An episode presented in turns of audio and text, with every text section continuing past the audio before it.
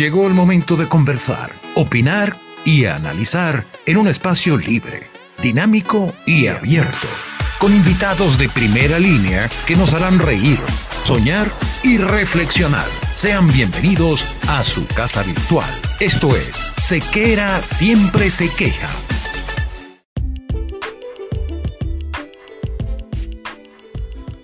Vestir bien no es casualidad, es cuestión de actitud. No podemos dejar en manos inexpertas el cuidado de nuestra imagen. Por eso, ponerse en las manos del maestro Carlo es la decisión más acertada. Ingrese al mundo de la exclusividad, ingrese al mundo de Carlo y en estos momentos difíciles de distanciamiento social, por favor, quédate en casa.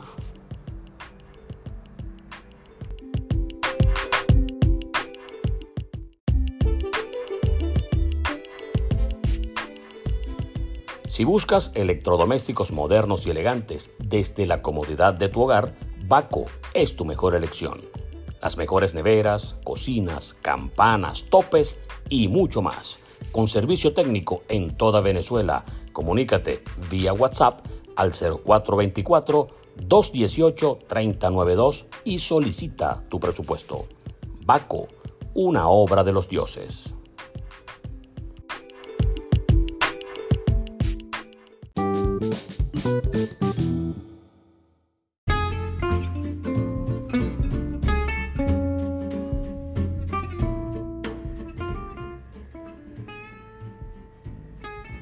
¿Qué tal amigos? Bienvenidos a un nuevo episodio de Sequera Siempre se queja. Aunque quizá en este no nos vamos a quejar, o a lo mejor sí, pero la idea elemental es hacer más bien que el tiempo sea llevadero, más sabroso, menos enredado en esta época de recogimiento, de encierro, de aislamiento, esta época triste de pandemia que tantas muertes ha ocasionado en el mundo y que nos obliga de alguna forma a ser responsables con nosotros y con la gente que está cercana a nosotros en mantenernos lo más guardados posible en nuestras casas para que ni nos enfermen ni nosotros enfermemos a los demás. Así que si usted puede quedarse en casa, hágalo. A menos que tenga que trabajar y se vea obligado a hacerlo por su actividad o por ciertos niveles de, precisión de dinero que tenga que motivar que salga usted del entorno de su hogar. Si puede quedarse, quédese. Y si sale, mantenga el distanciamiento. Y así no tenemos más contagiados, que es precisamente lo que se trata de evitar en esta etapa de la pandemia. Algunos casos dicen que han bajado los números, que la curva tiende a, achatarse y todo aquello, pero yo con preocupación veo que hay países que dicen, bueno, hoy estamos un poco más contentos o menos tristes o, más optimistas, porque en vez de 700 murieron 600. Entonces, bueno, si lo vemos desde el punto de vista porcentual o desde el punto de vista de los numeritos, probablemente tengan razón, pero si lo vemos desde el punto de vista de la pérdida humana, eso no da optimismo ni, ni, ganas de, sentirse optimista por, por ningún lado. Pero eso lo dejamos un poquito al lado porque este episodio del día de hoy lo haremos con un invitado, invitado especial muy querido, que todos ustedes lo conocen y todos ustedes lo sienten como familia. En mi caso, es mucho lo que he compartido con él, es mucho lo que he bebido y vivido con él y por eso me siento muy contento de que esté presente con nosotros en nuestro podcast para compartir impresiones de la cuarentena, de cómo le está yendo en su retorno a Venezuela, porque él se fue a cumplir compromisos, regresó a Venezuela, tiene sus planes, sus emprendimientos y está como todo el mundo esperando que las cosas se calmen para poder retomar la capacidad productiva y la capacidad de trabajo que todos anhelamos para beneficio propio de nuestros familiares. Así que vamos a hacer la pausa y luego de esta breve pausa estaremos compartiendo unos 20 minutos aproximadamente, nada más y nada menos que con el señor Carlos Octaviano Rodríguez Pimentel, mejor conocido como Rafucho el Maracucho. Así que pausa y enseguida estamos estableciendo contacto con Carlito. Ya venimos.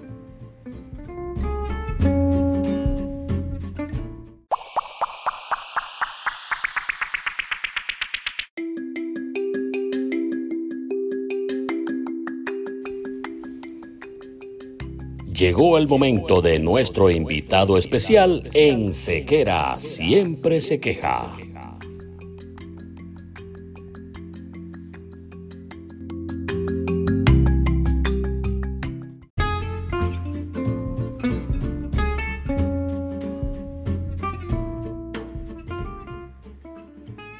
Hermanito, ¿está por allí? Aquí estamos, déjame, déjame conectarme con Luis Enrique Sequea. Sí, vale, ¿Me ya estás escuchando? Me estoy quejando mucho, pero no hay que quejarse porque si uno no se queja, la gente no le cree, hermano. ¿Cómo está todo? ¿Cómo están las cosas? Cuéntame. Bien, hermano, chévere, pero eh, esta- esto por aquí solo es audio. Absolutamente audio. Ah, ok, yo pensé que esta vaina tenía, que nos íbamos a, a grabar eh, a- eh, también la carátula. No, no, la gente no está en cuarentena, no tenemos para estar asustando a la gente así tan, tan, tan fuerte. Bueno, pero tú, puedes- tú ta- también puedes hacer un live por Instagram, weón. Ah, no, claro, pero es que eso me toca a partir de la semana que viene. Porque sabes que aquí el ocio Ok, es la madre de todos los vicios, pero menos mal que uno no lo agarró por el vicio, sino por hacer eh, generación de Por hacer. contenido y cosas de esas. Si no, imagínate. sí, sí, por supuesto. Bueno, aquí estamos usted- en Venezuela. Usted, usted es una de las personas, aparte que es mi amigo hace muchos años, hermano mío y amigo de mi familia, este, siempre es un gusto conversar y, y una de las cosas bonitas que, que- que tienes tú es que tú eres de los optimistas y redentos, tú eres uno de los que se regresó a Venezuela en vez de irse, te, te fuiste en tu momento, hiciste lo que tenías que hacer y apenas terminaste te devolviste rapidito porque ese era el plan inicial, me imagino. Sí, sí, eso es correcto. Este, cuando me fui para Estados Unidos, pues me fui eh, en, un momento eh, para cumplir con un protocolo de, de, los papeles de, mi suegra. En ese tiempo, este, nos quedamos, nos fuimos quedando y bueno, eh, por medio de un amigo traté de hacer cambio de estatus pero en vista de que se tardaron en contestar, pues también decidí venirme ya, ya tenía planificado venirme porque tengo tantas cosas aquí pendientes. Y aparte de que, bueno, yo creo, creo en mi país, creo que, que todavía no por delante un, un porvenir, porque esa es la palabra, un porvenir que sé que, que será bueno eh, para nosotros los venezolanos de bien que queremos recuperar este país y ponerlo a producir como debe ser, por lo menos darle, educar a, a nuestros hijos y nietos para que sepan que, que tienen un país que vale la pena trabajar por él. Bueno, esa es la idea, porque hay muchos que cuando salen lo que se dedican es a hablar peste del país, ¿no? Cada vez que hay algo malo, bueno, vete para Venezuela para que tú veas. Eh, cada vez que alguien roba Sí. algo, no, ladrones son los que tenemos allá. Y si pasa cualquier cosa negativa, bueno, allá sí es malo, aquí está todo bueno. Yo digo, bueno, pues tú un desgaste, tú un récord, o sea, tú mismo te vas a echar Sí, bueno. mal de tu propio país, no, me imagino que no es la idea, ¿no? Sí, bueno, sí, bueno, tú sabes que del, del árbol caído todo el mundo quiere hacer leña.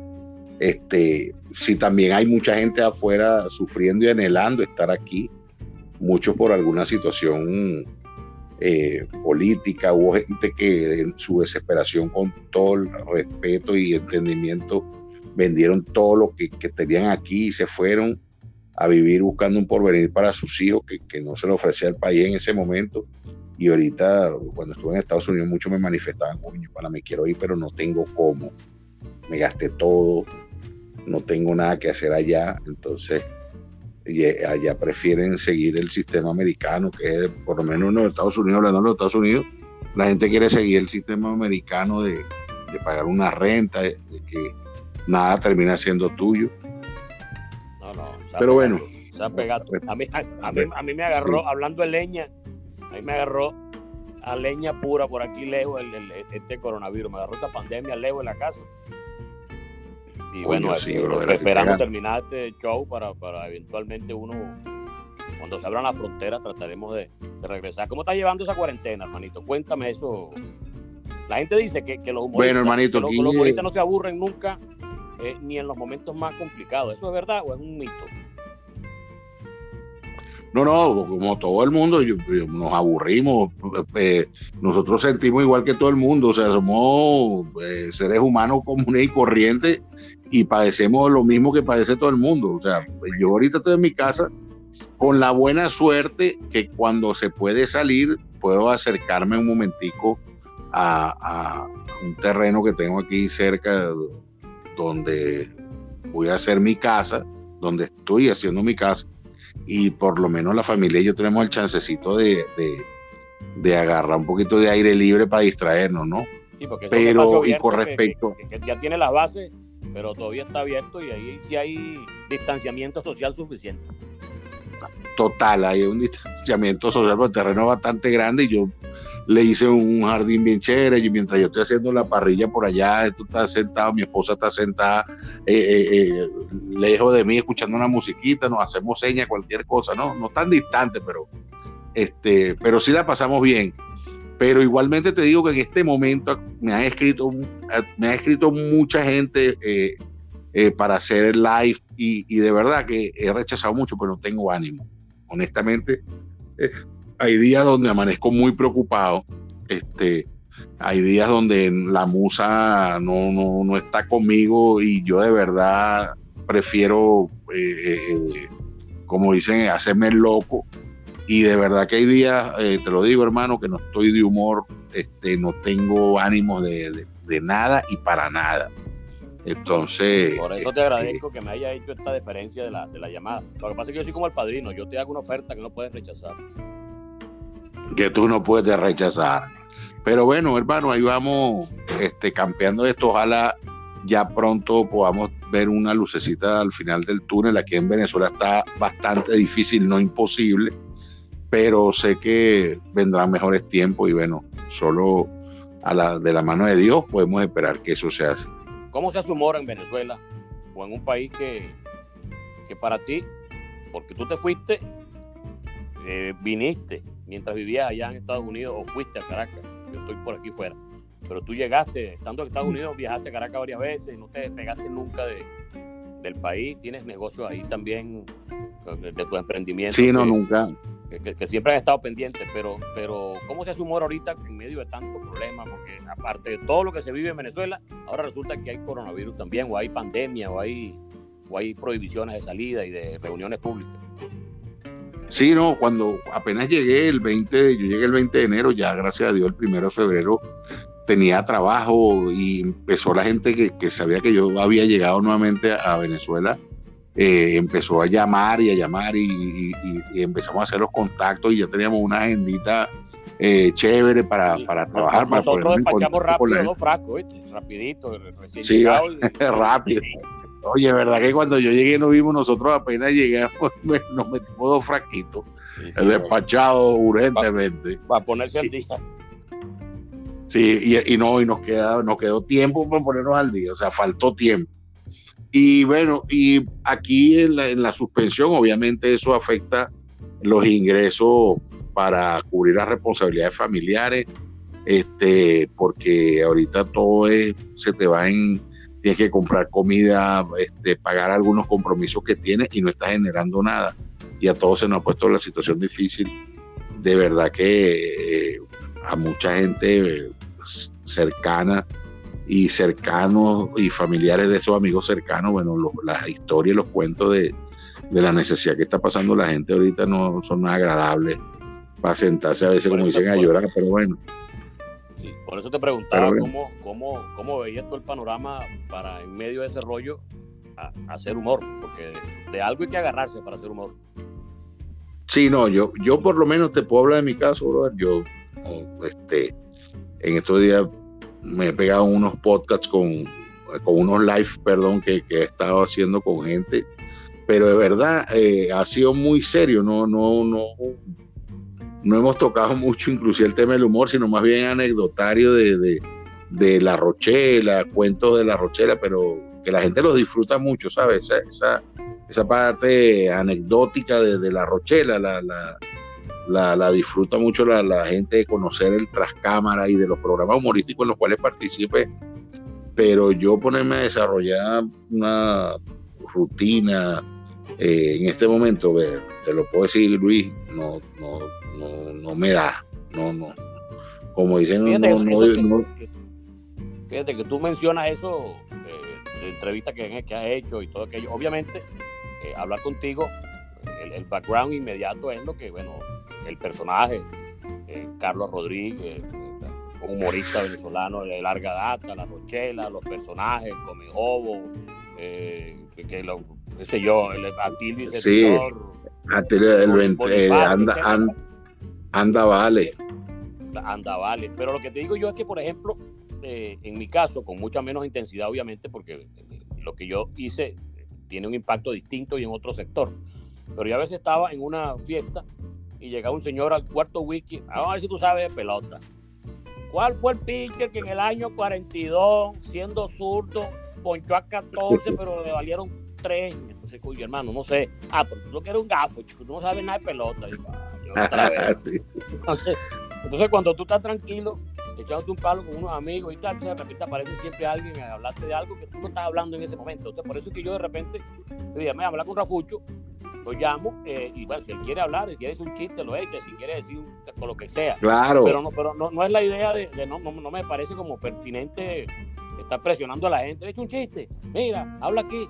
Estamos hablando y, me parece que es como de mal gusto cada vez que, que, alguien ve a, un, a, un, humorista decirle, échame un chiste. ¿Tú crees que yo estoy todo el día en, modo chiste prendido? Yo tengo que trabajar, tengo que pagar cuentas. No, bueno, tú sabes, sí, tú sabes que la gente, yo, una cosa que, que, que que yo respeto al público, porque con los humoristas es, bastante distinto a, otros talentos, otros artistas, porque la gente siempre está entrando en confianza de una, porque la, risa es, eh, todo el mundo se quiere reír, ¿sabes? Hasta la persona más cuadrada, viejitos, señores de edad, señoras tú pasas y te reconocen y te dicen algo, ay, mire, va el hombre del chiste, ¿cómo están los chistes en la mañana? Aunque no quieran escuchar el chiste, pero el chiste es, como dicen, el, el, tema de conversación, ¿no? Y yo de verdad respeto mucho eh, eh, que la gente, y, me gusta mucho que la gente tenga esa actitud, que uno le inspire eso. Ahora, cuando de repente voy por una reunión, una fiesta, yo sí casi siempre ahora voy a reuniones de, de mis amigos, de mi familia, la familia de mi esposa, siempre estamos reunidos en, ese plan, ¿me entiendes? O sea, ese círculo ahí de amistad y familia. Y yo generalmente, si me echo unos traguitos, arranco solo sin que me pidan un chiste. Yo siempre tengo algún chistecito por ahí guardado, nuevo, viejo, o que tenga que ver con lo que estamos viviendo en ese momento. Siempre sale algo, ¿no? las anécdotas con el gato, eso, eso, eso, eso, como que Exacto. Y es una de las que más cuentan ustedes.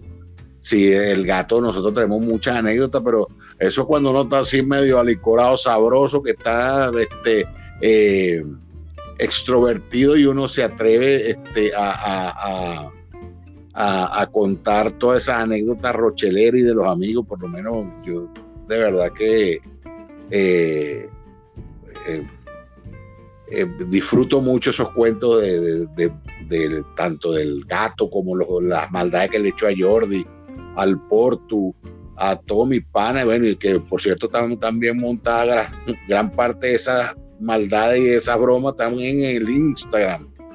Y la gente puede ver. En, bueno, YouTube también están. Y en YouTube. Y toda esa vaina tiene una historia para contar y es una gozadera que entre nosotros mismos lo, lo los, rocheleros y los moristas cuando nos reunimos, siempre sale alguien me dice, me dice, Carlos, cuenta cuando le hiciste esta vaina, este carajo. Se han convertido en, anécdotas propias de la fiesta nuestra. Entonces siempre sale un chiste, una anécdota. Y entonces cuento uno y si está otro se recuerda. No, y el de tal vaina, ¿te acuerdas cuando le hiciste esta vaina, lo llamaste y le hiciste? Y son cuentos y la gente lo disfruta mucho. Pero eh, eh, realmente eh, también el, madurar, cuando tú creces, obviamente tú sabes que tienes esa paciencia con, la gente si no estés de ánimo. Te tienen que salir con una pesadez muy grande para que uno le salga con una pesadez. Este, pero que, me siempre hay, pero son poquitos. Sí, son poquitos. Comparado con la gente que te dice cosas chéveres y que espera cosas chéveres de ti, siempre un, una sonrisa, un comentario, este, porque inclusive esto eh, eh, parece mentira, pero eh, yo todos los días doy gracias a la profesión que tengo, porque inclusive esto abre puertas en el momento inesperado, el más inesperado te abre una puerta que tú no te imaginas. Me, pasó hace poco, iba bajando para,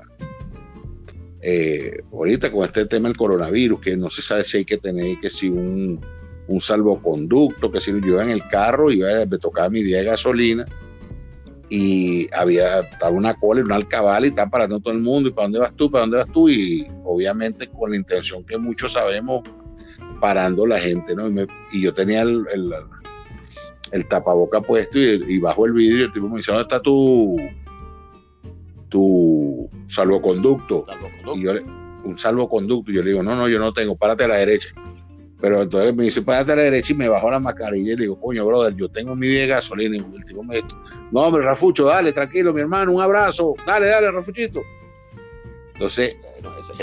muchos años, muchos años, como si fuera de la familia. Sí, exactamente. Entonces, sin distinción de ni de clase, ni de religión, ni la gente cuando te tiene cariño de verdad, uno tiene que apreciarlo y quererlo, pues es una es una ventaja en la vida y te digo que es bien sabroso sentirse querido por la gente. Eso es, eso, eh, describirlo, no, no, no tengo palabras como describirte ese, ese, ese sentimiento cuando la gente te manifiesta el, cariño. Bueno, sí, de alguna manera también en, mi parte me ha tocado, aunque, aunque el nombre de este podcast sea Se Queda, siempre se queja, porque eso era actor Cordido que decía que iba a hacer una sección. Sequera siempre se queja porque yo dije que andaba preocupado y, reclamando por todo, pero bueno, ya hay que reclamar también los derechos de hacer las cosas como es debido. Pero bueno, claro, eh, básicamente queríamos hacer este contacto contigo, este, no desde el punto de vista humorístico, sino desde el punto de vista de lo que está pasando con la cuarentena y cómo está llevando todo eso. Ya supimos que con tu esposa vas con insistencia al terreno porque es la manera de estar por lo menos a 10 metros de las exigencias inmediatas de, del día a día. ¿Quién cocina? ¿Cocina tú o cocina ella? Sí, no, no, cocino yo. Siempre hacemos alguna parrillita, tú sabes, no sé, es la especialidad. Hacer una, una, una parrillita allá en el terreno. Aquí este, compartimos entre todos, porque ya está aquí al lado mío, entonces dice mentira, no, y no, y está preguntando por el terreno. Pero aquí en la casa, mi suegra es la que cocina la, mayor, eh, la, la mayoría de las veces, y mi suegra es una señora portuguesa con, con una mano bendita que todo lo que hace le queda bien. Y los platos criollos que ella no se sabe, los hago yo.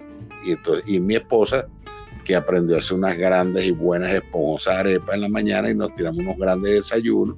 Entonces íbamos compartiendo las labores culinarias de esta casa. Este, pero en el terreno sí, regularmente me encargo yo de todo lo que es la, la asadera, que espero que cuando esté aquí en Venezuela tengamos la oportunidad de compartir una parrillita por allá, por el, por el terreno. ¿Cómo no? Y con todos los planes que tenemos que por fin lo vamos a concretar si Dios quiere. Ya tú sabes que quién cocina en, Venezuela, pero aquí me ha tocado que cocinar todos los días para no tener que pedir al delivery la comida cada rato. Así que estamos en medio de la pandemia esta reinventándonos e inventándonos una para cocinar. ¿Y has comido mucho bife? Como dos veces que me dio chance, porque yo llegué y a los cuatro días cuarentena, sí, vale. el hijo mío y fue lo, lo, que, lo que menos hice fue verlo, porque para protegerlo a él y para protegerme a mí, eh, decidimos que cada quien está en su casa, aunque estamos cerca, pero ya aquí van a suavizar aparentemente todas las condiciones de la cuarentena y probablemente ya la semana que viene pudiera estar viéndolo, pero siempre con el cuidado y el distanciamiento. Y el distanciamiento seguro, hermano. Oye, Luis. Hermanito, te agradezco en el alma que me hayas atendido. Sabemos que estamos ahí, no estamos para muchos chistes y por eso quisimos más bien explorar otro lado distinto al, meramente humorístico. Ya tocará hacer proyectos que estén directamente relacionados con el humor. Siempre un placer hablar contigo, mi hermano Carlos Otaviano Rodríguez Pimentel, mejor conocido como Rafucho el Maracucho. Un abrazo, hermanito. Un abrazo, Luis. Gracias de verdad, hermano, por la conversación. Por lo menos me cambió el ánimo un buen rato y hicimos algo distinto en esta cuarentena. Estaba pendiente y que Dios te cuide y, espero verte pronto por aquí por Venezuela, mi hermano. Gracias. Gracias, hermanito. Carlos Rodríguez, Rafucho el Maracucho estuvo con nosotros acá en Sequera, siempre se queja. Y hacemos la pausa última de este podcast y ya venimos.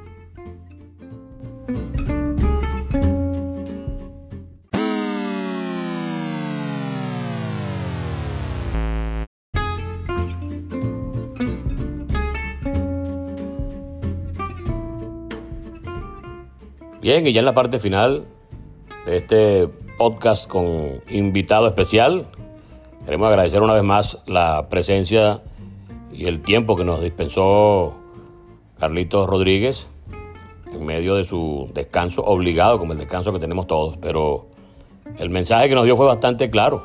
Optimismo en Venezuela, optimismo en que con trabajo todo puede resolverse, siempre pendiente de tener algún plan, siempre con un proyecto de vida, de trabajo, de construir cosas. Y eso es lo importante en épocas como esta, en las que definitivamente eh, la gente que piensa en positivo obtiene seguramente mejores resultados que aquellos que viven derrotados desde que se levantan. Así que a ser optimistas, a seguir el ejemplo de lo que Carlitos les comentó, a trabajar, a esperar con paciencia que esto se restablezca y después, bueno, seguiremos haciendo nuestro trabajo, él dedicado a su humor y a su emprendimiento como lo ha hecho desde hace muchos años y nosotros pues por la senda de lo que nos toque hacer en el mundo laboral. Muchas gracias por estar con nosotros y por habernos acompañado en este capítulo, este episodio de Sequera siempre se queja. Chao.